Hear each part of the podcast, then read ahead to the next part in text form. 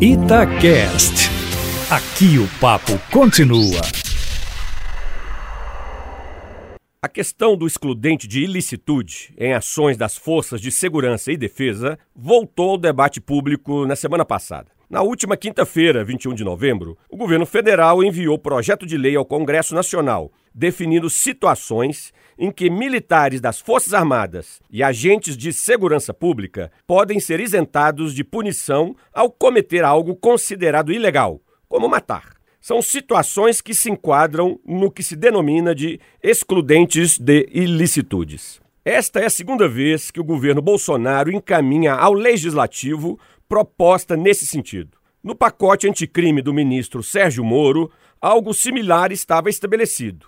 Neste, o conceito de legítima defesa podia ser aplicado para casos nos quais o policial mata alguém para prevenir injusta e iminente agressão contra ele ou contra outra pessoa. Entretanto, esse item do pacote anticrime foi rejeitado pela Comissão de Deputados Federais, que o analisa. O novo projeto do governo, portanto, pretende restabelecer a excludente de ilicitude, mas em termos distintos da proposta anterior.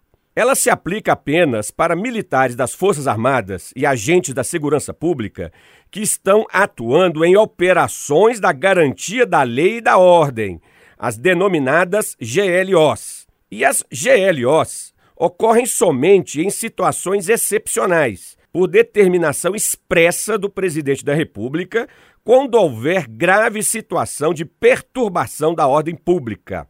Em outras palavras, a excludente de ilicitude proposta agora pelo governo federal não pode ser utilizada nas ações policiais do nosso dia a dia. Não terão qualquer efeito nas operações realizadas pelas polícias militares, nas investigações das polícias civis ou nas ações da Força Nacional, Polícia Federal, Polícia Rodoviária Federal e mesmo Corpo de Bombeiros Militar. Nesse sentido, cabe indagar a motivação de tal projeto de lei. Ele não vai legitimar a letalidade policial no Brasil, como muitos críticos dizem. Não se trata de um salvo-conduto para os agentes da segurança pública matarem de forma indiscriminada. Porém, quando estiverem ações da GLO, aí sim terão ampla liberdade para agirem de forma violenta e repressora.